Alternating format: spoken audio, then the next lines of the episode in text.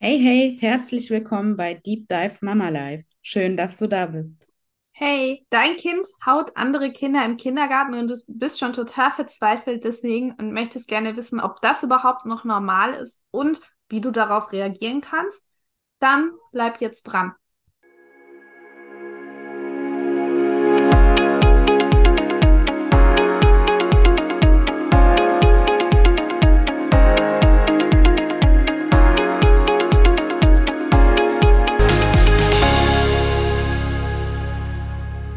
Charlotte, ich starte sofort mit der Frage, okay? Ja, starte mal rein. Hallo, ihr beiden. Unser kleiner Elias, drei Jahre alt, hat Probleme in der Kita. Er haut öfter andere Kinder. Das ist uns als Eltern super unangenehm und wir machen uns große Sorgen um Elias. Er haut die Kinder meist in Spielsituationen und wohl auch, wenn er versucht, irgendwo mitzumachen. So genau können wir das gar nicht sagen. Zu Hause äh, haut er seine größere Schwester auch schon mal, wenn er sauer wegen irgendwas ist. Aber wirklich problematisch ist es wohl in der Kita. Ist das denn noch normal und was können wir tun? Tja, ich würde sagen, darauf gibt es eine kurze Antwort und eine lange Antwort. Die kurze Antwort, ja, ist normal. Die lange Antwort kommt jetzt. Ein Glück. Ich dachte, wir können schon Schluss machen, Charlotte. Ja, das wäre eine sehr kurze knackige Podcast-Folge gewesen. Das ist wahr. Wieso ist das denn normal, Charlotte? Ja, das hat auch wieder was mit der Hirnentwicklung des Kindes zu tun und der fehlenden Impulskontrolle, die noch nicht ausentwickelt ist, sozusagen. Das dauert auch sehr, sehr lange noch. Wenn ihr das genauer wissen wollt, dann müsst ihr, glaube ich, mal in der ersten Folge oder so reinhören. Da hat Sarah das sehr anschaulich erklärt. Ähm, Folge 1.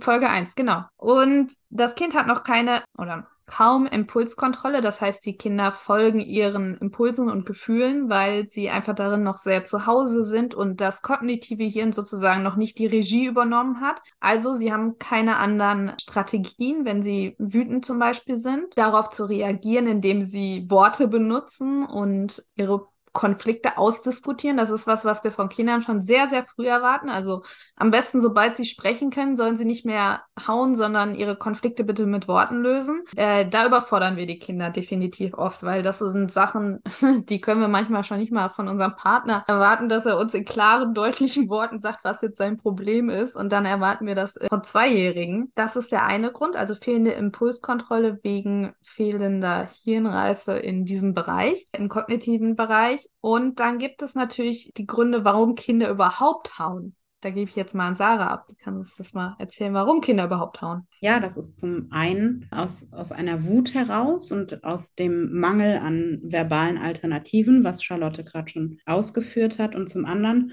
hauen Kinder gerade in dem Alter, ne, Elias ist drei, mit zwei oder drei Jahren oft auch zur Kontaktaufnahme. Genau. Das ist vielleicht nicht jedem klar, aber wenn Elias am Sandkasten einem anderen Kind mit der Schaufel eins überdonnert, dann kann das auch einfach heißen, hallo, willst du mit mir spielen?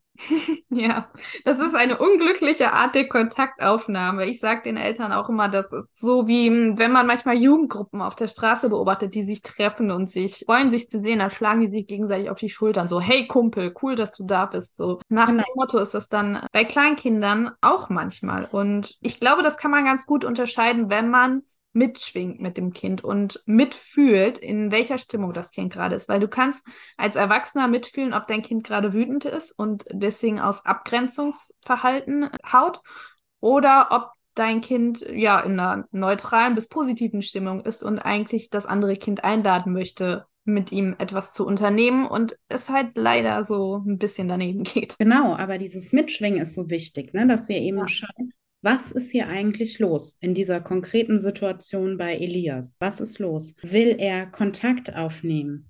Ist er gerade wütend? Ist das aus Frust oder aus welchem Grund auch immer? Und dass wir dann in einem zweiten Schritt auch aufhören, das Verhalten zu bewerten. Ja. ja? Genau. Da sind wir wieder nur auf dieser Eisbergspitze. Elias Haut ist ein böses Kind. Wie so, können wir das abstellen? Genau, wie können wir das Verhalten irgendwie abstellen, manipulieren, sondern dass wir da drunter schauen, was ist eigentlich los? Warum haut Elias? Was für einen Grund hat er gerade dafür? Ja, welches Gefühl liegt da drunter? Ne? Da sind wir dann eine Eisbergschicht tiefer. welches Gefühl liegt da drunter? Und dann, wenn wir das Gefühl mitgeschwungen haben und wissen, aha, es ist jetzt gerade Freude oder es ist jetzt gerade Wut oder Ärger oder Angst oder was auch immer, dann können wir ja auch noch gucken, wird da gerade ein Bedürfnis berührt, was er halt von sich noch nicht ausdrücken kann, wo wir ihn dann dabei unterstützen müssen. Genau, und wenn wir das haben, dann können wir Alternativen aufzeigen. Ja, aber erst dann können wir wirklich gute Alternativen aufzeigen, weil wir erst dann wirklich wissen, was los ist. Wir können natürlich einfach verbieten, du darfst nicht hauen, ich nehme dir die Schippe weg, aber dann mhm. agieren wir genau wie das Kleinkind halt nur auf der Verhaltensebene und kommen und so nicht wirklich ja, an den Grund. Genau, und so wird das ja leider auch oft gemacht, gerade in den Institutionen. Ja. Ne, dass man nur auf dieser Verhaltensebene bleibt. Und die Mutter schreibt ja auch in der Frage, es ist besonders in der Kita ein Problem und in Kitas, in Schulen und so weiter wird auf der Verhaltensebene gearbeitet. Ja. Es gibt Belohnungssysteme, es gibt Bestrafungssysteme. Das heißt, du haust, dann gehst du in den Raum sowieso oder wenn du haust. Auf eine Strafbank.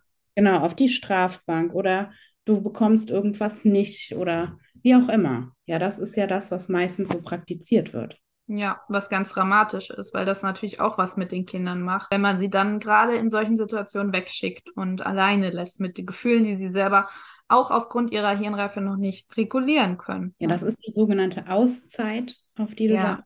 da anspielst. Was hat das für Folgen, Charlotte? Warum ist das nicht gut? Warum sollte man das nicht machen? Vielleicht oh, da gehen wir jetzt aber wirklich Deep Dive rein.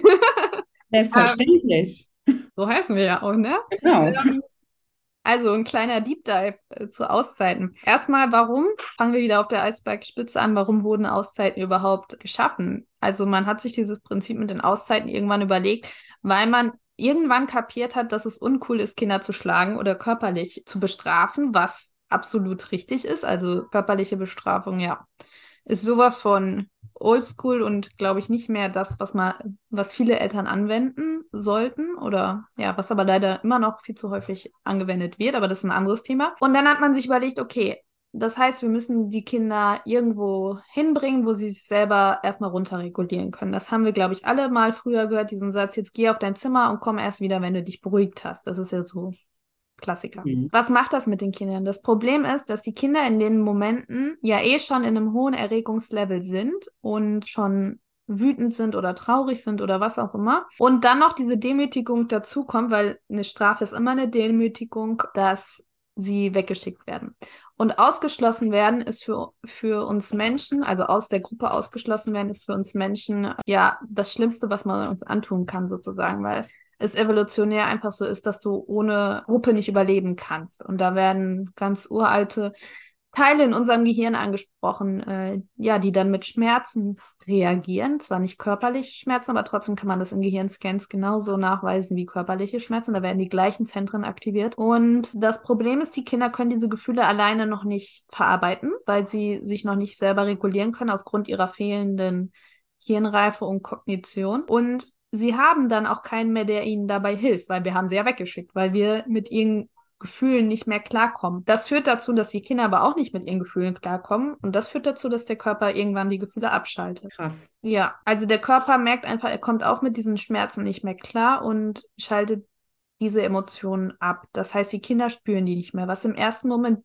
super Strategie ist, total gut, führt aber langfristig dazu, wenn das häufiger passiert, dass die ähm, Kinder auch irgendwann Gefühle nicht mehr so gut wahrnehmen können. Das heißt, wir hindern sie in ihrer Empathieentwicklung unter anderem und äh, wir hindern sie auch in der Entwicklung, sich selbst gegenüber Empathie zu empfinden oder ja ihre Gefühle richtig zu richtig spüren zu können. Und das kann dann wiederum irgendwann, wenn verschiedene Faktoren dazu kommen, zum Beispiel im Erwachsenenalter auch zu Depressionen führen weil wir halt immer wieder über unsere Grenzen gehen, weil wir unsere Grenzen gar nicht mehr spüren oder weil wir die Gefühle gar nicht mehr spüren oder weil wir solche Angst vor Gefühlen entwickelt haben, dass wir gar nicht, ja, die Gefühle zulassen sozusagen und immer weiter in uns reinfressen. Also es hat nur negative Auswirkungen, keinerlei positive Auswirkungen. Und das, die Frage ist ja auch, Warum muss ich als Eltern meine Kinder wegschicken, weil ich mit deren Gefühlen nicht mehr klarkomme? Das hat, hm. hat auch was mit uns, also es hat immer was mit uns zu tun, dass wir glauben, wir können die Gefühle der Kinder nicht mehr handeln, weil wir unsere eigenen Gefühle nicht handeln können.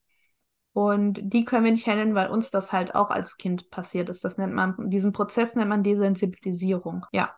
Und der hat halt vielerlei negative Konsequenzen. Da können wir vielleicht auch nochmal eine eigene Podcast-Folge zu machen, weil es wirklich deep ist. Ähm, Streit danach, auf jeden Fall.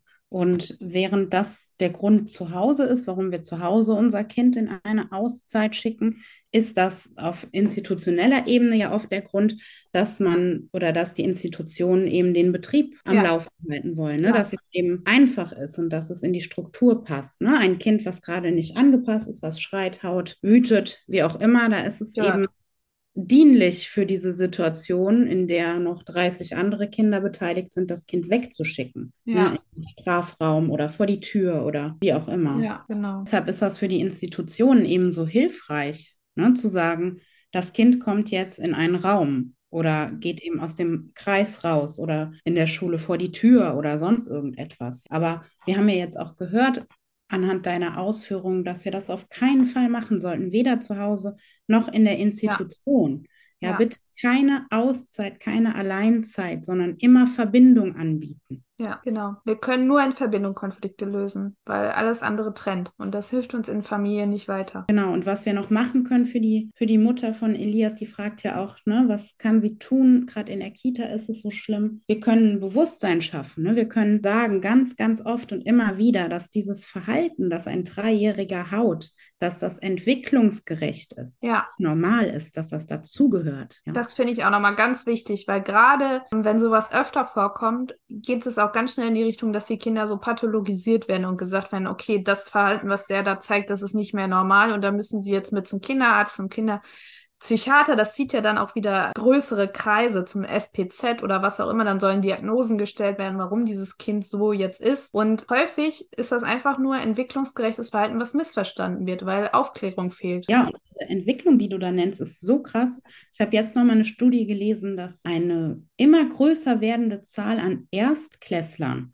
also ganz kleinen Kindern, die mhm. zum ersten Mal in die Schule gehen, haben schon bis zu drei Therapien durchlaufen. Wow. Kita-Zeit. Ne? Die erst Top 3 sind, glaube ich, Logopädie, Ergotherapie und ähm, Bewegungstherapie. Mm, ja. So, drei Therapien für diese kleinen Kinder in einer so großen Zahl und das wird immer mehr, ja. das unterstützt eben das, was du gerade gesagt hast. Ne? Das ist tatsächlich eine Tendenz in unserer Gesellschaft. Ja, und es heißt auch einfach, dass wir als Eltern auch vielleicht immer weniger Vertrauen in uns haben, also um äh, das richtig zu bewerten Verhaltensweisen von Kindern und auch immer weniger Vertrauen in die Entwicklung von Kindern. Also, dass die Kinder sich entwickeln wollen, dass die Kinder sprechen lernen wollen, laufen lernen wollen, hüpfen lernen wollen, keine Ahnung, alles, was es da so gibt. Und dass wir vielleicht manchmal zu voreilig in solche Therapien einsteigen, was nicht heißt, dass wir das nicht abklären lassen sollen. Wenn wir wirklich Sorge haben, okay, unser Kind ist 21 Monate und spricht noch nicht, dann bin ich mhm. immer dafür, das einmal abklären zu lassen. Aber sich vorher zu fragen, mit welchem Ziel machen wir das? Ja, ein Punkt ist auch, der da auf jeden Fall mitschwingt, ist, dass wir oder die Gesellschaft immer mehr standardisiert. Ja. Also immer mehr Dinge erwartet, auch in einem bestimmten Raster. Ja. Also die Schulen haben bestimmte Bildungsstandards und Kitas mittlerweile auch. Ja. Und zwar relativ eng gefasst. Genau. Und es ist immer schwieriger für ein Kind da reinzupassen. Beziehungsweise wir Eltern oder wir als Gesellschaft tun dann immer mehr dafür, dass das Kind auch in dieses Raster passt, auch wenn es das ja. nicht tut. Ja, genau. Ja, und genau deswegen lohnt es sich, wenn ihr solche Fragen habt, ist das noch ein normales Verhalten, immer bindungs- und beziehungsorientierte Familienberaterinnen aufzusuchen. Am liebsten natürlich Sarah und mich, aber es gibt bestimmt auch welche bei euch in der Nähe, denn wir sind darin geschult, nochmal drauf zu schauen mit euch gemeinsam, ob das wirklich sein muss, dass man jetzt in solche Diagnoseschleifen reinkommt oder ob man vielleicht dem Kind einfach noch ein bisschen Zeit geben kann. Und wie gesagt, wir reden euch keine Therapie aus. Wir sagen immer, lasst es abklären, wenn ihr Sorge habt, aber schaut da einmal nochmal drauf, ob das wirklich sein muss. Und vor allem auch drunter. Schaut drauf. Ja, ne? drauf und drunter, genau. Aufs Verhalten das Kind haut. Darunter ist aber eine ganze Menge an Gefühl und an Bedürfnis. Und ja. wenn wir das im Blick haben, da kann man schon das Allermeiste mit in den Griff bekommen. Genau. Schön gesagt. Vielen Dank, Charlotte. Und wenn ihr noch eine Frage an uns habt, die wir super, super gerne beantworten, dann kommentiert bitte am besten hier unter dem Podcast oder schreibt uns auf Instagram.